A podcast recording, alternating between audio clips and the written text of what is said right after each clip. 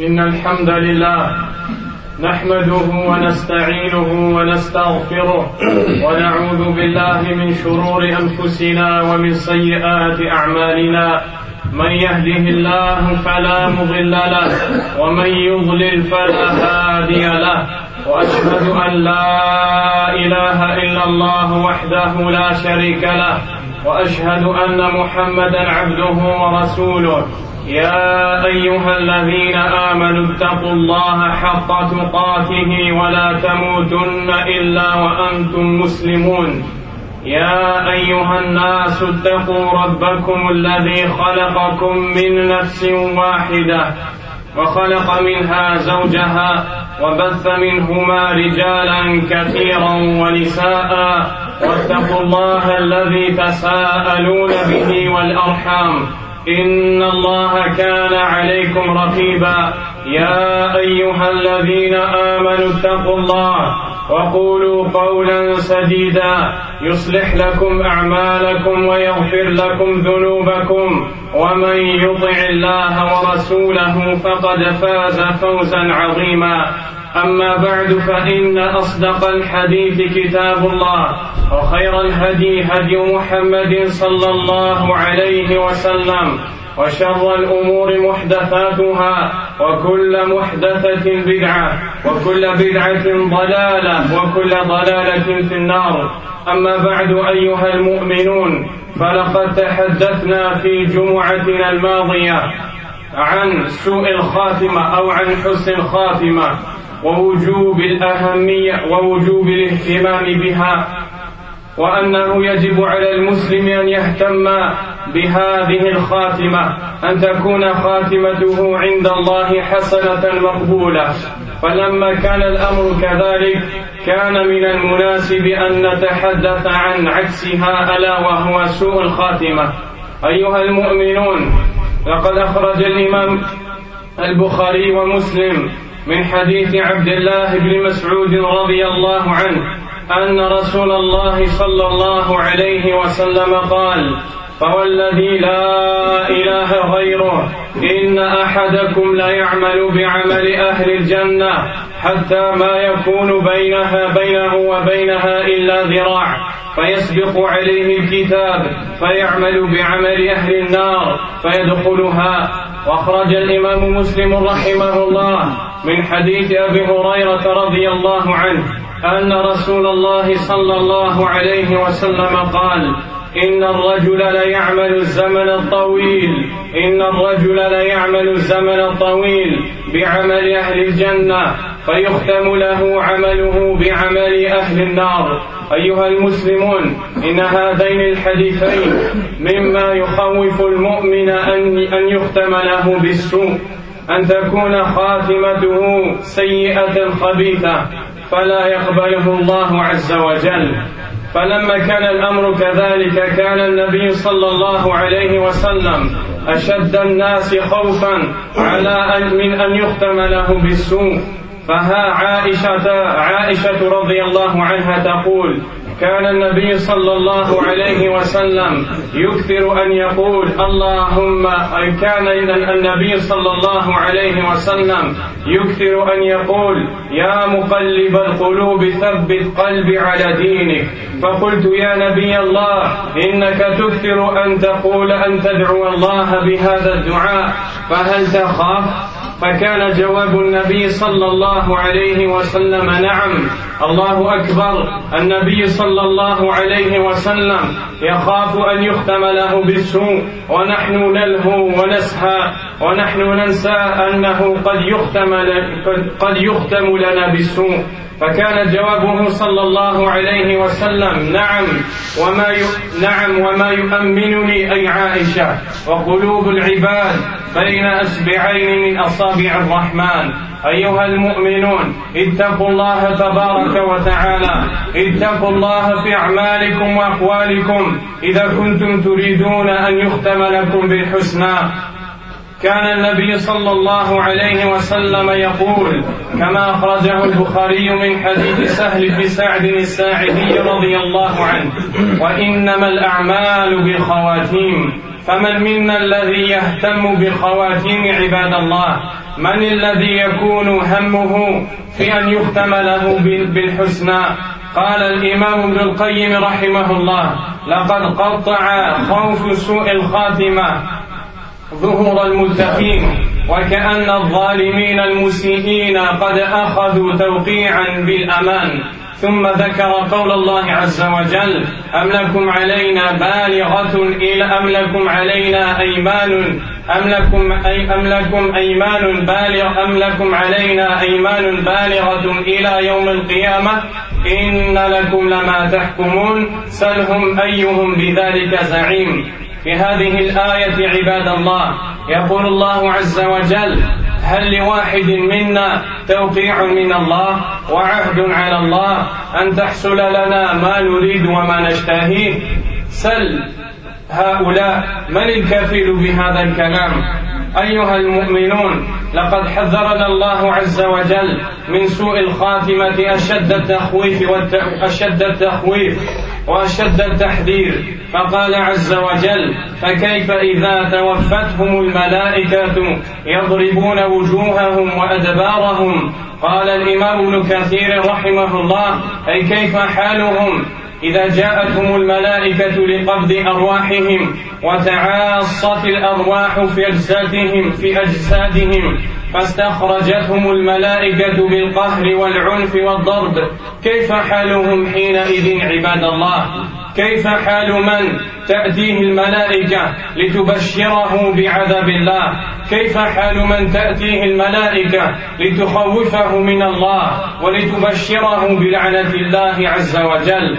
فحينئذ يكره العبد لقاء الله فيكره الله لقاءه. كما قالت عائشة رضي الله عنها قال رسول الله صلى الله عليه وسلم من أحب لقاء الله أحب الله لقاءه ومن كره لقاء الله كره الله لقاءه. فقلت يا نبي الله كراهية الموت فكلنا نكره الموت. فقال ليس كذلك ولكن المؤمن إذا بشر برحمة الله ورضوانه وجنته أحب لقاء الله فأحب الله لقاءه وإن الكافر إذا بشر بعذاب الله وسخطه كره لقاء الله وكره الله لقاءه. فمن الذي يريد أن يكره الله لقاءه؟ من الذي يريد أن يكره أن يكره الله لقاءه؟ فتأملوا عباد الله. أيها المؤمنون إن سوء الخاتمة لها أسباب ولها علامات. ومن أعظم أسباب سوء الخاتمة فساد الاعتقاد. فساد الاعتقاد. فإن الله عز وجل يقول في كتابه الكريم إن الذين قالوا ربنا الله ثم استقاموا تتنزل عليهم الملائكة ألا تخافوا ولا تحزنوا. فكما تتنزل الملائكة على الذي يستقيم على الإيمان بالله وحده لا شريك له لتبشره برضوان الله. فكذلك تنزل الملائكة لمن ليست عقيدته كذلك ولمن ليس إيمانه صحيحا كما في الآية لتبشره بعذاب الله وسخطه. أيها المؤمنون من أعظم أسباب سوء الخاتمة دسيسة خبيثة في قلب الإنسان كأن يعمل أعماله رياء. لا يريد ثواب الله وإنما يريد ما عند الناس من الثناء والكلام الجميل. وقد قال الإمام ابن رجب رحمه الله وإن خاتمة السوء تكون بسبب بسبب دسيسة باطنة للعبد لا يطلع عليها الناس إما من جهة عمل سيء ونحو ذلك. فتلك الخصلة الخفية تجب له سوء الخاتمة عند الموت. من أعظم أسباب سوء الخاتمة الإصرار على المعاصي. فإن الإنسان إذا استمر وأصر على معاصي الله عز وجل اعتادها. فإذا اعتادها أحبها وألفها. فإذا ألفها ذكرها في حال الاحتضار. وكثير من الناس ممن كانوا مبتلين بالمعاصي جاءوا أو جاءته الوفاة وهو يذكر ما كان يعمل من الأعمال السيئة فيختم له بهذه الأعمال والعياذ بالله.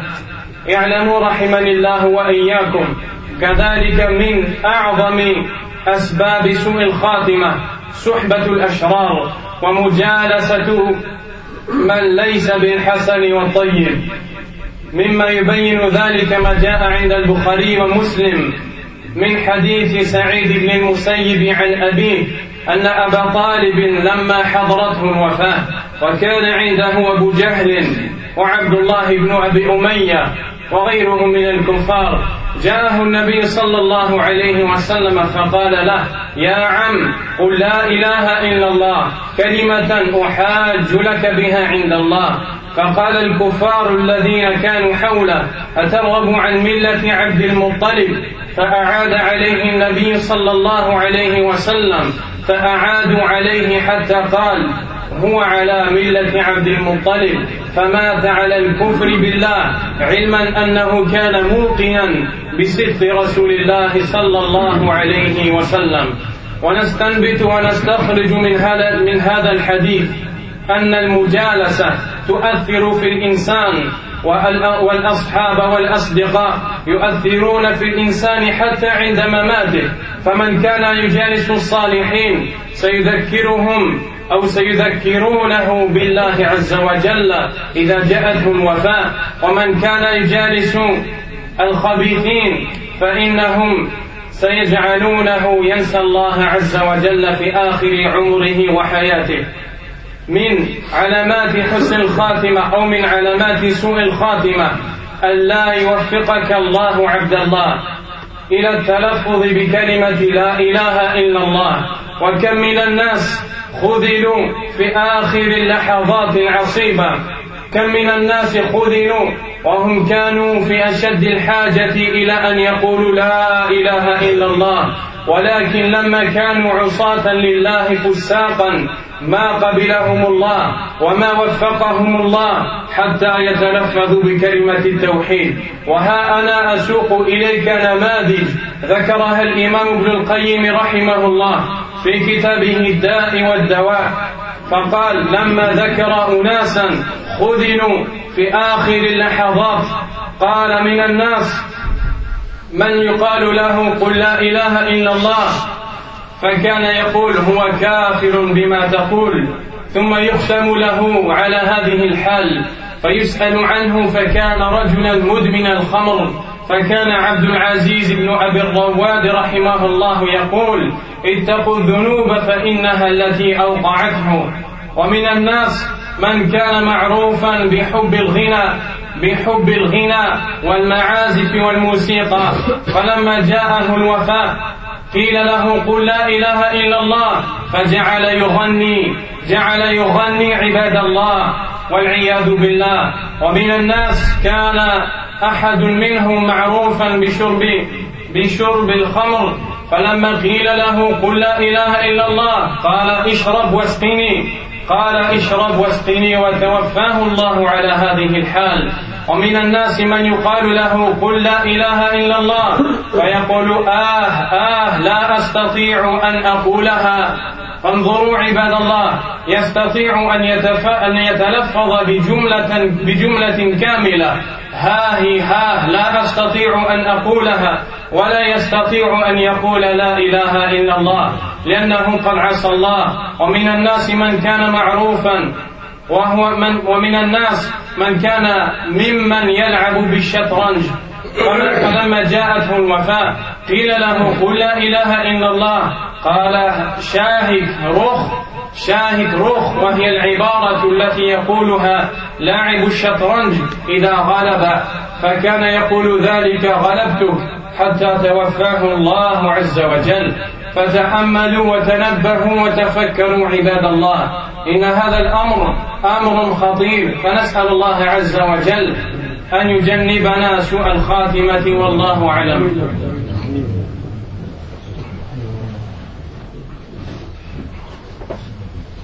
الحمد لله رب العالمين نحمده ونشكره على ما أعطانا وانعم به علينا من الإسلام والإيمان واشهد ان لا اله الا الله وحده لا شريك له واشهد ان محمدا عبده ورسوله اما بعد mes frères et sœurs Nous avons parlé la semaine dernière de l'importance de la bonne fin, la bonne fin de vie, que la personne meurt sur l'obéissance d'Allah subhanahu wa ta'ala et de l'obligation que la personne a de se rappeler ce sujet et de faire qu'elle soit parmi ses occupations premières. Parce que un des signes que la personne aime Allah subhanahu wa ta'ala que, que la personne meurt sur l'obéissance d'Allah et un des signes que la personne n'aime pas ou que la personne n'est pas aimée d'Allah et qu'Allah ne l'aide pas à mourir sur la bonne voie et sur le bon chemin.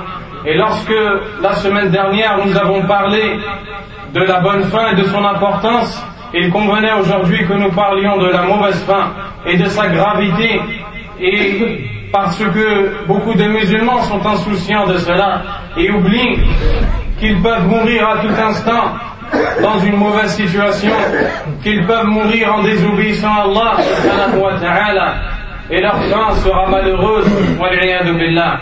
Le prophète sallallahu alayhi wa sallam nous dit Je jure par celui en dehors duquel il n'y a pas de divinité méritant l'adoration, que l'un d'entre vous peut faire les actions des gens du paradis, c'est-à-dire les bonnes actions, jusqu'à ce qu'il ne reste plus entre lui et le paradis qu'une coudée, il ne reste plus qu'un petit espace avant qu'il entre au paradis. Puis son, son, livre le précède, le devance, et il se met à accomplir les actions des gens de l'enfer, puis puis il y entre. Et dans un autre hadith, le prophète sallallahu alayhi wa sallam nous dit, certes une personne peut accomplir pendant un temps très long des bonnes actions parmi les actions des gens du paradis. Puis on lui finit sa vie avec les actions des gens de l'enfer. Et ces deux hadiths nous montrent l'importance la bonne fin du musulman et nous montrent la gravité de la mauvaise fin et nous font peur et font peur à celui qui raisonne et qui a un cœur vivant de mourir dans le péché et dans la désobéissance d'Allah subhanahu wa ta'ala. Et pour cela, le prophète avait parmi les invocations qu'il formulait le plus, il disait Ô toi qui raffermis les cœurs, ô toi qui retourne les cœurs, raffermis mon cœur dans ta religion. Et sa femme Aïcha anha lui disait Ô messager d'Allah, certes tu invoques beaucoup Allah par cette invocation.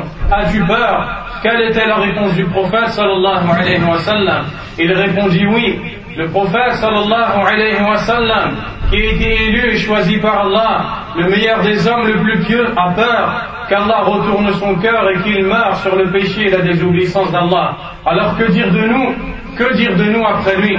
Le prophète dit, oui, et qui me met en sécurité, ô Aïcha? Car les cœurs sont entre deux doigts parmi les doigts du tout miséricordieux. C'est-à-dire qu'Allah retourne les cœurs comme il le veut, subhanahu wa ta'ala. C'est pour cela que le prophète sallallahu alayhi wa sallam nous disait, et certes les actes ne valent que par les derniers, c'est-à-dire les derniers actes sont ceux qui seront considérés et pris en compte chez Allah subhanahu wa ta'ala. Et si tes derniers actes sont mauvais, alors ta fin sera mauvaise. Et si tes derniers actes sont bons, ta fin sera bonne. Alors regarde les actes sur lesquels tu veux qu'Allah Azza finisse ta vie. L'imam Ibn al-Qayyim rahimahullah a dit que la peur de la mauvaise fin a cassé et a découpé les dos des gens qui craignaient Allah. Ils étaient préoccupés par cela, ils avaient peur de cela. Et c'est plutôt les gens injustes et les pécheurs. Lorsqu'on les observe, on a l'impression qu'ils ont reçu une signature de la part d'Allah, un contrat dans, lequel, Allah subhanahu wa ta'ala les assure qu'ils seront préservés de la mauvaise fin. Et Allah Azza wa a dit, ont-ils un pacte avec Allah. Ont-ils un pacte avec Allah qui a lieu jusqu'au jour du jugement dernier. Ont-ils un pacte avec Allah qui a lieu jusqu'au jour du jugement dernier Où ils auront tout ce qu'ils voudront. Demande-leur, qui est celui qui est garant de cette parole. Et parmi les causes de la mauvaise fin, ou plutôt d'abord Allah subhanahu wa ta'ala nous a mis en garde contre la mauvaise fin en nous disant dans un verset dans lequel Allah azza nous dit et comment sera le sens du verset comment sera leur situation lorsque les anges viendront lorsque les anges viendront et leur frapperont les visages et leur dos. L'imam ibn Kathir nous dit comment sera leur situation lorsque les anges chargés de faire sortir leurs âmes viendront et feront sortir leurs âmes en leur frappant les visages et leur dos, comment seront leurs situations à ces gens qui ont désobéi à Allah subhanahu wa ta'ala? Et à ce moment-là, le serviteur détestera rencontrer Allah détestera rencontrer Allah subhanahu wa ta'ala. Le prophète sallallahu alayhi wa sallam a dit, celui qui aime rencontrer Allah, Allah aime le rencontrer. Et celui qui déteste rencontrer Allah, Allah déteste le rencontrer. Aisha radiallahu anha dit, ô messager d'Allah, parles-tu de la mort? Car nous tous détestons mourir. Le prophète sallallahu alayhi wa sallam dit, ce n'est pas de ça que je parle, mais lorsque, lorsque vient la mort aux croyants, les anges viennent lui annoncer la bonne nouvelle de la miséricorde d'Allah, de son agrément et de son paradis. Alors il aime rencontrer Allah et Allah aime le rencontrer. Et quant au mécréant, lorsque la mort lui vient, les anges viennent lui annoncer le châtiment d'Allah et sa, et sa punition et sa colère. Il déteste alors rencontrer Allah et Allah déteste le rencontrer. Imaginez-vous qu'Allah déteste rencontrer une personne et imagine-toi, toi, qu'Allah déteste te rencontrer à cause de tes péchés, à cause de tes actes de désobéissance que tu as commis, et donc tu ne t'es pas repenti, tu n'as pas demandé à Allah Azzawajal de te pardonner, et tu es mort sur cela. Sachez que parmi les causes, et parmi les plus grandes causes de la mort mauvaise et de la mauvaise fin, le fait que la personne ait une mauvaise croyance, et qu'elle suive un autre que le prophète sallallahu alayhi wa sallam, car Allah subhanahu wa ta'ala dans un verset a annoncé la bonne nouvelle à ceux dont la croyance est que leur Seigneur est Allah seul sans associé et qui ont pour modèle à suivre le prophète sallallahu alayhi wa sallam. Allah leur a annoncé que les anges viendront leur annoncer la bonne nouvelle du paradis de la miséricorde d'Allah subhanahu wa ta'ala. Nous comprenons donc de ce verset que celui qui n'a pas cette croyance correcte et qui ne suit pas le prophète sallallahu alayhi wa sallam, les anges viendront lui annoncer le contraire et viendront même lui frapper le visage et le dos, comme cela nous est mentionné dans le verset cité précédemment.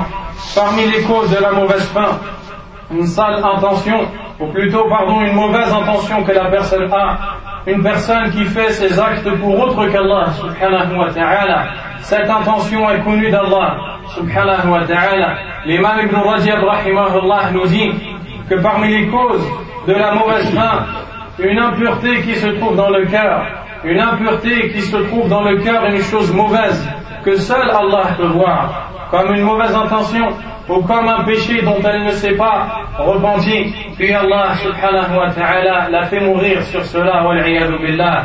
Et parmi les causes, parmi les causes de la mauvaise fin, le fait d'être constant dans les péchés et dans les désobéissances, le fait de ne pas craindre Allah subhanahu wa ta'ala, le fait de passer des jours et des heures et des nuits et des mois et des années à désobéir Allah subhanahu wa ta'ala, en consommant ce qu'Allah a interdit de consommer, en allant dans les endroits où Allah a interdit d'aller, et combien sont ceux qui sont morts dans des situations comme celle-ci, puis qui regrettent, qui, combien sont ceux qui ont regretté lorsqu'ils ont rencontré Allah subhanahu wa ta'ala. Alors craignez donc Allah subhanahu wa ta'ala.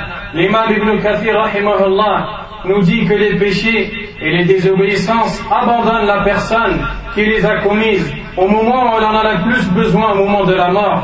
Et Shaitan également l'abandonne. Shaitan l'abandonne et ses péchés l'abandonnent et se retrouve donc seul, sans personne pour le défendre, ni pour le sauver. Il finit donc de la pire des fins. Il finit donc avec une mauvaise fin, billah. Sachez que la mauvaise fin a des signes. Et un des plus grands signes de la mauvaise fin, c'est que la personne n'arrive pas à dire la ilaha illallah avant de mourir. Et quelle mauvaise fin que celle-ci. Quelle mauvaise fin qu'une personne qui sort de ce bas monde n'arrive pas à dire la ilaha illallah.